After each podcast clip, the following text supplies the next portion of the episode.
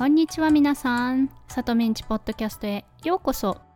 今日は第20回目の放送です。始まるよ。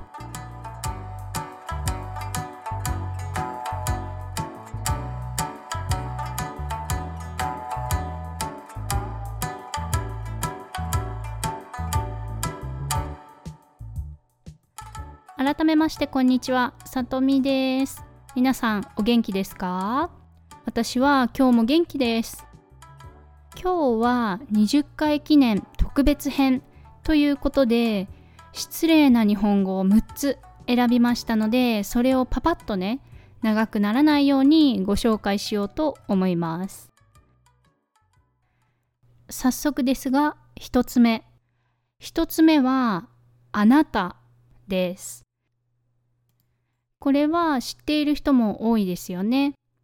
日本語であなたを使うと距離があるように感じてしまいます。なので名前を知っていたら名前を使って毎回ね名前を使ってもし知らなかったら言わないように避けるのがベストです。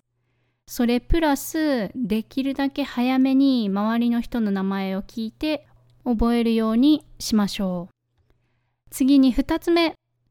2つ目は知らない I don't know です。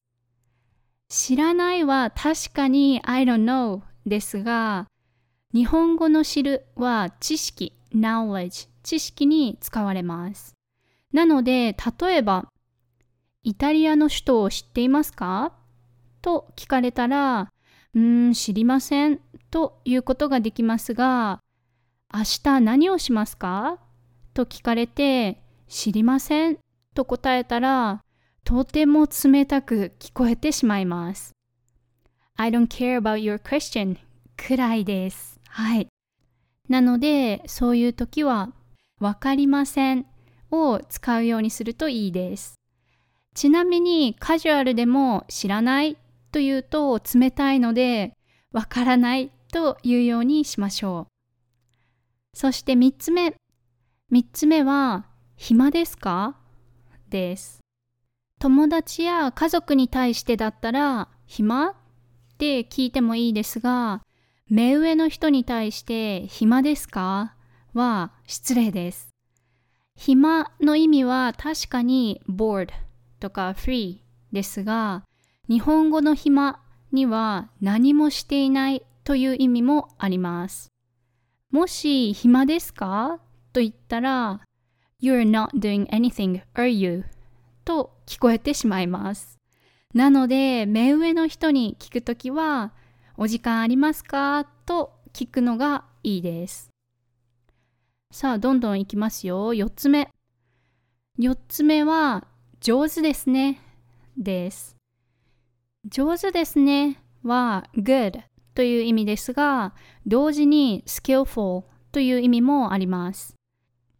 これは物に対してというよりも人に対してですね。なのでプロじゃない人に料理が上手ですね、絵が上手ですねというのは問題ありませんが料理人や画家に対して上手ですねというといやいやプロだから上手なのは当たり前だしと思われてしまいます。なのでもし料理人の料理や画家の絵について good と言いたいときはちゃんと美味しいや綺麗な絵と言わなければなりません。そして5つ目はしてくださいです。してくださいはインストラクションとか許可 permission そしてお願いするときに使われますね。ですが、手くださいは失礼になることがあります。特に誰かにお願いするときは、書いてくださいませんか？書いていただけませんか？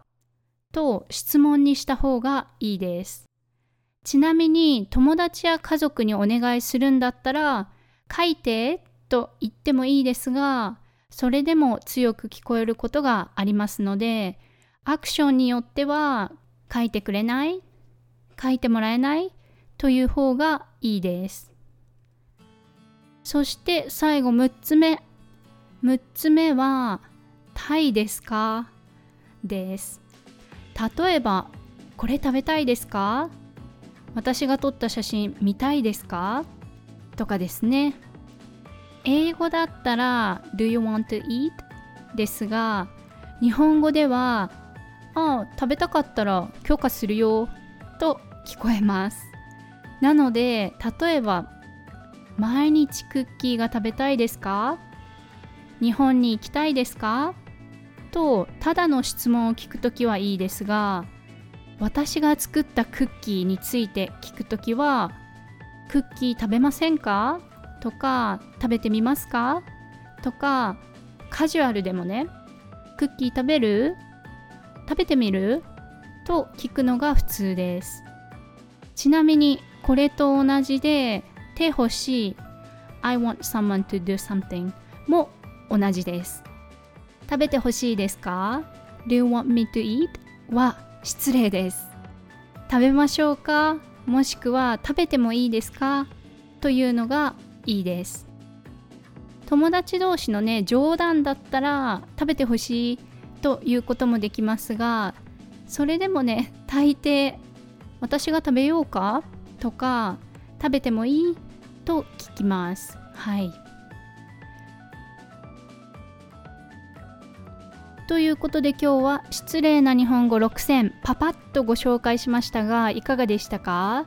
知っているもの知らなかったものあると思いますがただ日本語を勉強するだけじゃなくて使い方もね正しい使い方で使えるようになってください。えっ、ー、と、わからないところがあったら、ウェブサイトのトランスクリプションにありますので、チェックしてみてください。では、また次のエピソードでお会いしましょう。またね。バイバイ。